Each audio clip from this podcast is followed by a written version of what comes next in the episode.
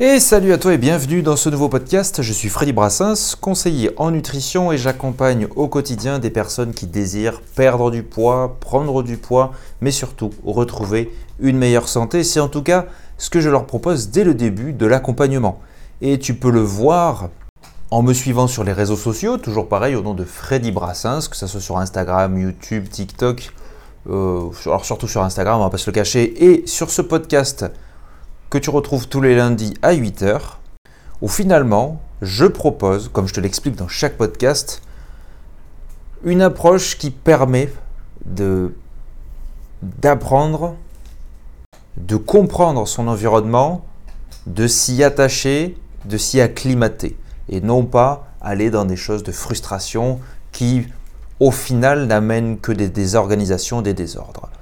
Bref, chaque semaine, je fais un podcast. Donc, comme tu l'as peut-être entendu la semaine dernière, je le fais sous forme de vocal, entre guillemets, où je fais mes affaires et je te parle de sujets dont j'ai envie de traiter, qui ne sont pas en lien avec des articles, etc. Et si tu m'écoutes depuis un petit moment, déjà, je t'en remercie euh, énormément. Ça me fait plaisir, hein, on ne va pas se le cacher, et surtout les échanges qu'on a par la suite sur les réseaux sociaux. Mais tu as peut-être l'habitude, en fait, euh, d'entendre des détails d'articles que je trouve, toujours pareil, toujours de la même façon, des articles qui sont visibles au tout venant, comme toi et moi, pour débattre sur tel et tel sujet. Mon sujet de prédilection restera le surpoids et l'obésité et on ne va pas y manquer parce que certains articles sont sortis, dont un que j'enregistre actuellement, hein, c'est on, est, on est le 19 octobre, on est mercredi, et le titre Les enfants avec des parents trop stricts risquent plus d'avoir des problèmes d'obésité.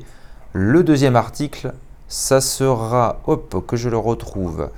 La chirurgie anti-obésité remboursée étendue à plus de diabétiques. Donc voilà, on va parler chirurgie, on va parler enfance, on va parler traumatisme, etc. etc. En attendant, bienvenue sur ce podcast. Et donc, on va débuter par cet article de Yahoo Actualité. Excuse-moi, je sais, c'est pas de la grosse référence, mais tout de même. Et je te le répète, les enfants avec des parents trop stricts risquent plus d'avoir des problèmes d'obésité. Et au, passage, les personnes que je suis ou que j'ai suivies plus particulièrement me parlaient souvent du rapport qu'elles ont avec l'enfance. Alors je ne vais pas rentrer dans la caricature de j'ai des problèmes d'enfance donc, mais il est vrai que pour la nutrition, la nourriture, tout vient systématiquement, je dirais, de ça. Parce qu'on on apprend quand on est petit à manger de telle ou telle façon, on incorpore des aliments qui vont nous faire tel ou tel bien, du mal, etc. Et c'est comme ça qu'on grandit, avec cette idée-là qu'on a appris de la nutrition et qui va pouvoir nous causer à court, moyen ou long terme des désagréments. Donc, avoir des parents autoritaires et négligents pendant la petite enfance pourrait augmenter le risque d'avoir un poids plus élevé pendant l'enfance et l'adolescence. Alors bien sûr, ils mettent au conditionnel, sauf que euh, enfin, ça semble évident. Bref. Une double peine. Vivre au sein d'un foyer où les parents sont trop autoritaires augmente le risque pour les enfants d'être obèses ou en surpoids. Selon une récente étude, une éducation trop autoritaire ou négligente serait liée à un poids plus élevé chez les enfants et les adolescents, comme le rapporte le Guardian. Donc c'est, euh, comment dire, un, journal. Pour parvenir à cette conclusion, les chercheurs ont analysé les données de 10 000 enfants au Royaume-Uni. Donc on va me dire, oui, c'est au Royaume-Uni, c'est pas en France. Une population, peu importe, même si on n'a pas les mêmes us et coutumes, oh, ça fonctionne toujours de la même façon. Il y a des parents, il y a un enfant. Cette recherche est la première à analyser le lien entre le poids des enfants et l'éducation des parents. D'après les chercheurs, euh, donc, euh, du Congrès international de l'obésité à Melbourne, en Australie, la manière dont les parents se comportent avec leur progéniture pourrait impacter leur poids. Ces résultats n'ont pas encore été soumis pour une publication dans une revue médicale. Donc, on va me dire, c'est pas scientifique, oui, mais c'est quand même des idées qui peuvent être développées. L'effet du style parental sur le poids d'un enfant est souvent considéré comme un sujet tabou. Cependant, une compréhension globale des, des, associations entre le style parental et l'obésité chez les enfants et les adolescents a un grand potentiel pour éclairer la politique sur l'obésité et contribuer au développement des programmes de santé et de nutrition plus efficaces. Donc effectivement, quand on prend euh, dans l'ensemble, et comme je te le répète à chaque fois, l'environnement de la personne, de l'enfant, on peut comprendre comment ça se passe, pourquoi est-ce que ça se passe ainsi, et par la suite développer des programmes de santé et de nutrition. Alors pour cette étude, ils ont pris quatre profils de parents, ou quatre styles d'éducation, des parents autoritaires mais chaleureux, des parents autoritaires et peu chaleureux, des parents empathiques mais avec peu de règles, et des parents négligents ou non impliqués. Le poids des enfants était mesuré à l'âge euh, à l'âge de 7, 11, 13, 16 et 23 ans. Résultat, en analysant les 10 510 participants, les chercheurs ont constaté que ceux qui ont connu des parents autoritaires ou négligents étaient plus susceptibles d'avoir un poids plus élevé. Comment expliquer le lien? Donc selon les scientifiques, trop autoritaire, ça peut empêcher les enfants de réguler leur alimentation correctement, c'est-à-dire d'arrêter de manger une fois rassasiés. Et ils nous disent les mères autoritaires sont trop exigeantes et contrôlantes, tout en ayant une faible chaleur et réactivité. Pourquoi on implique toujours que la mère par rapport à ça? Là, c'est même un problème là-dedans. Cela pourrait les amener à ne pas répondre aux signaux de faim de leur enfant, par exemple en ne leur permettant pas de choisir une collation lorsqu'ils ont le faim et ou en affirmant le contrôle de l'apport alimentaire de l'enfant. Bref, en gros, on ne peut pas, euh, ils ne peuvent pas réguler sérieusement leur appétit. Donc là, on te parle par contre de la France. Environ 18% des enfants en CM2 seraient en surcharge pondérale et près de 4% d'obèses. On se dit c'est des petits chiffres, mais c'est énorme, énorme. Bon, cette étude-là étant dite, effectivement, quand on regarde le comportement, tu peux regarder même toi, dans ton entourage, ta propre histoire. Une fois de plus, ce que tu as appris quand tu étais jeune, ça, ça s'est encodé dans ton cerveau, je dirais. D'ailleurs, c'est le, vrai terme, hein, ça s'est encodé, tu as répété, répété, répété. Et maintenant, c'est dans ta mémoire, dans ton système, et tu fonctionnes ainsi. Et si tu as des désagréments par rapport à ça, c'est que ce système, ça ne veut pas dire que c'est la faute de tes parents, hein, c'est eux peut-être qui l'ont appris comme ça, qui l'ont traduit comme ça, etc. Ils ont fait au mieux dans la plupart des cas. Ce système-là peut causer donc des dégâts sur le physique, sur la satiété, etc., mais aussi et surtout sur le mental. Et derrière, on peut bien évidemment, à l'adolescence, en étant adulte, à n'importe quel âge, à 50, 60, 70, même 80 ans, changer ce mode-là, cette alimentation-là, et comme toute chose, l'apprentissage, la mémoire se travaille à n'importe quel âge. On peut toujours apprendre. C'est pas pour rien qu'il y a des personnes qui passent leur bac très tard, il y a des personnes qui vont à la fac très tard, qui font des cours de langue très tard, parce qu'on peut toujours évidemment apprendre si l'on a envie. Et tout est là. Si on a envie de quelque chose, on peut le faire, on peut changer, on peut changer des choses. C'est aussi simple que ça. Alors quand je te dis simple, bien sûr qu'il faut des mécanismes, il faut de l'apprentissage pour pouvoir changer, mais si toi tu es parent et que tu m'écoutes, si tu as des problèmes toi-même de, poids, toutes ces choses-là, tu peux les changer radicalement. On a toujours tendance à dire que l'obésité, euh, ça va rester toute notre vie, que c'est irrémédiable. Je ne suis pas vraiment d'accord. Je suis pas vraiment d'accord. Quand on a effectivement euh, donc, euh, ces mauvaises habitudes, donc pour schématiser, hein, on grossit, et il y a des cellules adipeuses, donc on imagine des ronds, hein, des cellules, qui vont se remplir, se remplir, se remplir, parce qu'on mange hein, finalement. Quand on va arriver à maigrir, à avoir un autre style de vie, eh bien ces cellules-là vont se vider, mais restent toujours ici.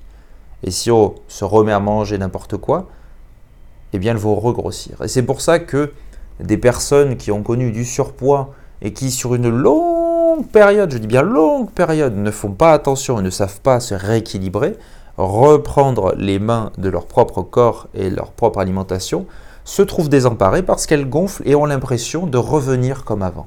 Revenir comme avant. Alors qu'il n'en est rien. Bien sûr, c'est juste une question d'apparence et ça se joue surtout dans l'esprit.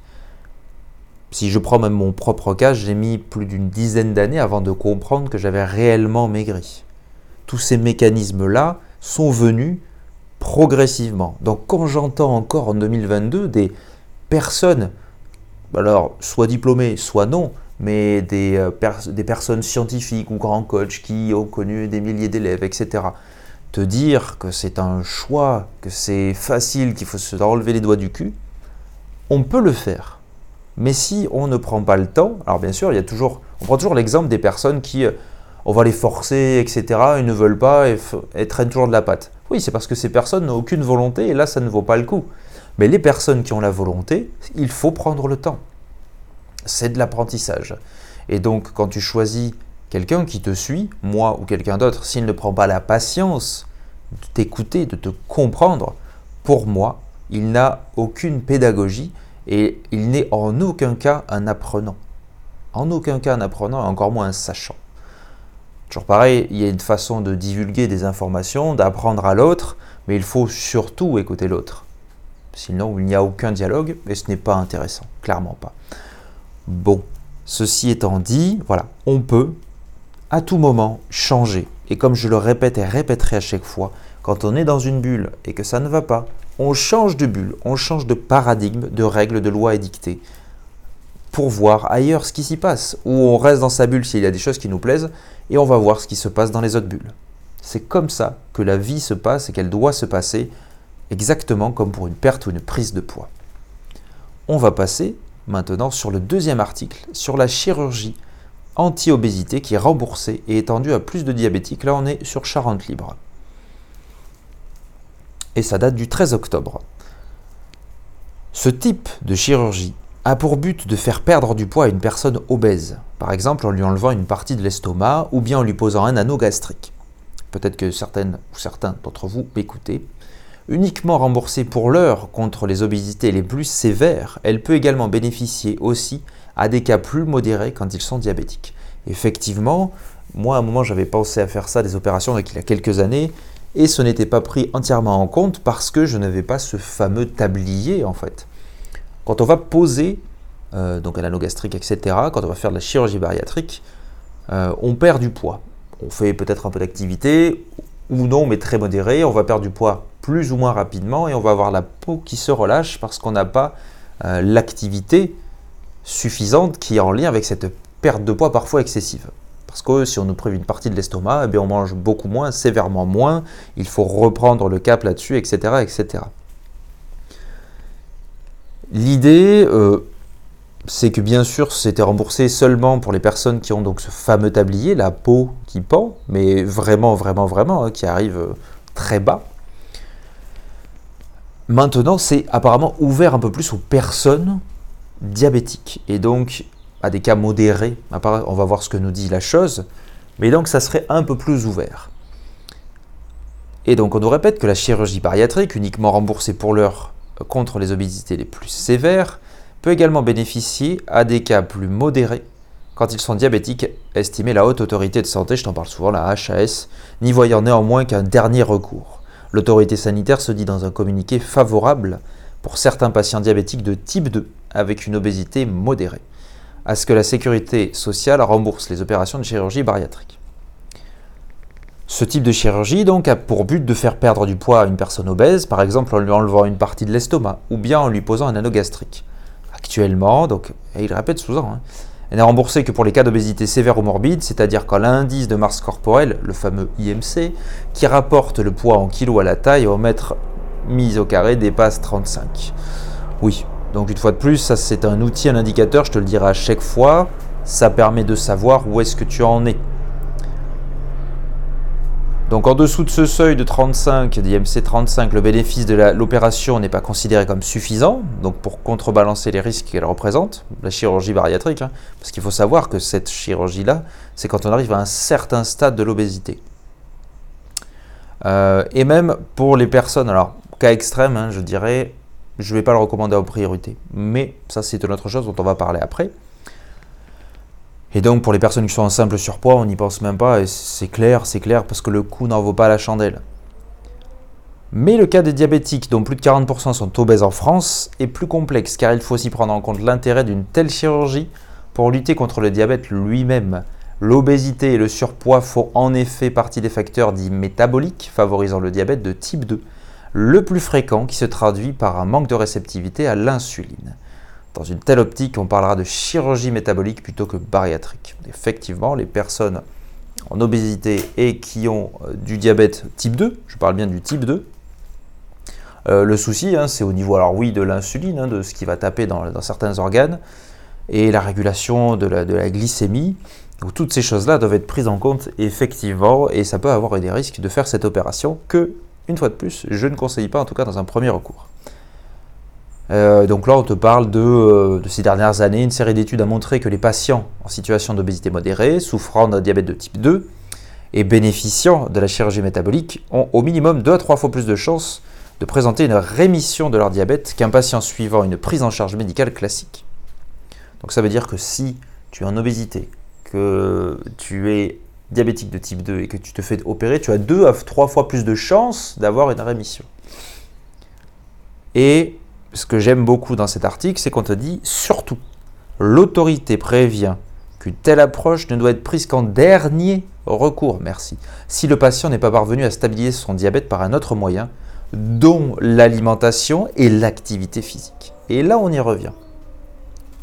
Le diabète de type 2, c'est surtout causé par la sédentarité, le manque d'activité, un dérèglement au niveau alimentaire, bon, bien sûr des hormones, etc., mais ça, c'est toujours mélangé là-dedans. Contrairement à un diabète de type 1, qui fonctionne d'une autre façon. Là, c'est clairement, il n'y a pas d'insuline, donc il faut injecter, c'est tout le temps, c'est à vie. C'est une régulation aussi de l'alimentation, de toutes ces choses-là. Et de l'activité physique, bien entendu, mais ça, c'est pour tout le monde, diabétique ou non. Si tu es diabétique et que tu n'apprends pas à manger correctement, opération ou non, peut-être que ce poids, tu vas le reprendre. Concrètement, tu te fais opérer, tu perds 20-30 kilos, tu ne sais toujours pas corriger ton alimentation, comprendre ton alimentation et savoir ce qu'il y a dans ton assiette, tu ne sais pas qu'il faut pratiquer telle ou telle activité physique, que ce soit de la marche, de la course, de la, de la marche à pied, de la course, ou peu importe renforcement musculaire, si tu ne comprends pas les fondements de ton corps humain, l'opération ne servira strictement à rien parce que tu vas perdre peut-être rapidement, tu vas être heureuse.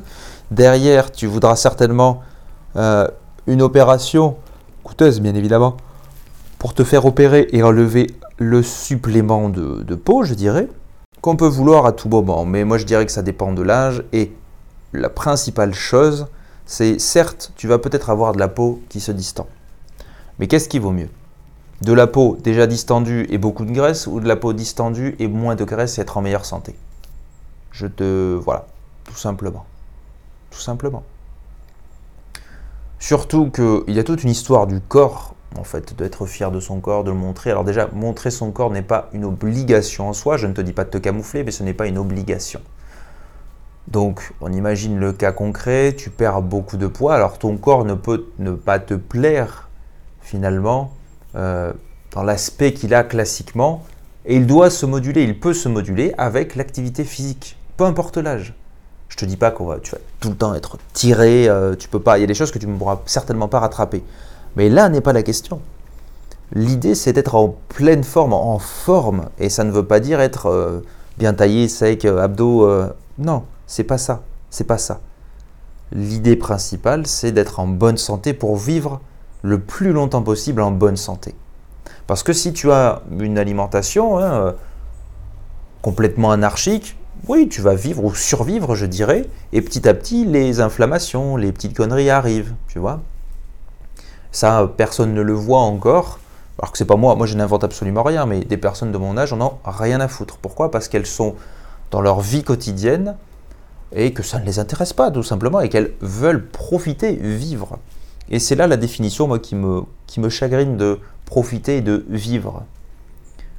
Si profiter, c'est manger tout et n'importe quoi à n'importe quel moment, pour moi, ce n'est pas profiter de la vie, c'est s'enlever des petites choses de la vie.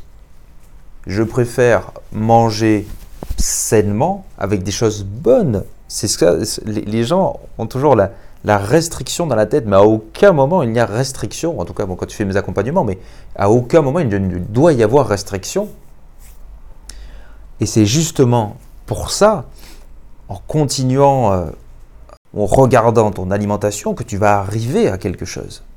En faisant attention, c'est peut-être ça le problème, de faire attention. C'est avoir une alimentation classique quand on dit se faire plaisir, c'est sortir parce qu'il existe dans notre environnement des choses dites de saloperie, en fait, des choses industrielles, etc. Mais les fuir, c'est aller un peu plus vers elles.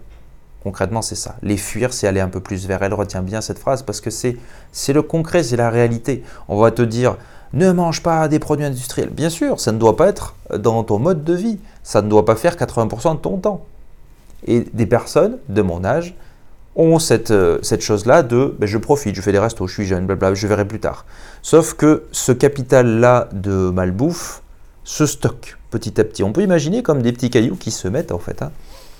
Et ce stock de petits cailloux va grossir et va, va, nous, va se stocker et donc va créer une sorte de résistance petit à petit qui va être de plus en plus en plus en plus sévère et qui vont nous amener inévitablement des maladies. Ça ne veut pas dire que à 40 ans, 50, 60, tu vas avoir quelque chose. Non, c'est pas vrai. Peut-être même que ça t'arrivera à 70 ans.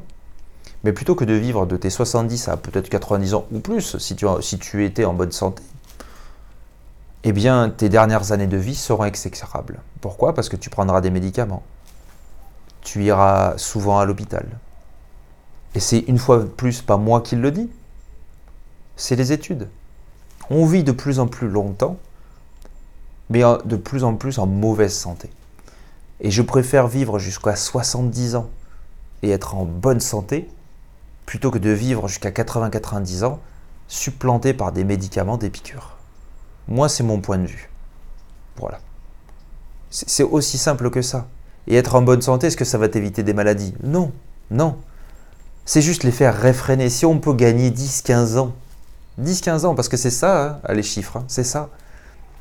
Plutôt que d'avoir un cancer à 60 ans, mais qu'on peut l'avoir à 75, ou encore plus tard.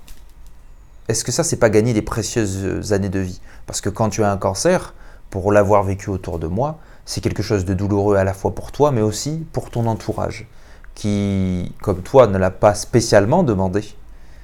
C'est des choses qu'il faut prendre en compte, et ça, ça sort de la sphère de l'individualité, de l'individualisme. C'est, une fois de plus, comme je te le répète à chaque fois, prendre du recul sur les choses. Donc si tu penses que tu n'es pas en très bonne santé, que tu as des inflammations, que toutes ces choses-là, en fait, tu vois, où quand tu te lèves, tu, tu n'es pas forcément tout le temps en forme, tu, tu, peines, tu peines à aller travailler, tu peines à manger quelque chose, à avoir envie de manger quelque chose, tu peines la journée. Eh bien, pense à remédier à tout ça, par, tes, propres, moyens, pardon, ou par des accompagnements. Voilà. Et je n'irai pas plus loin pour ce podcast. Bon, j'espère que tu as apprécié. N'hésite pas à le partager, commenter, etc. comme d'habitude. Et en espérant que tu aies appris des choses, je te dis à lundi prochain ou sur les réseaux sociaux pour un nouveau podcast ou des nouveaux contenus. Allez, salut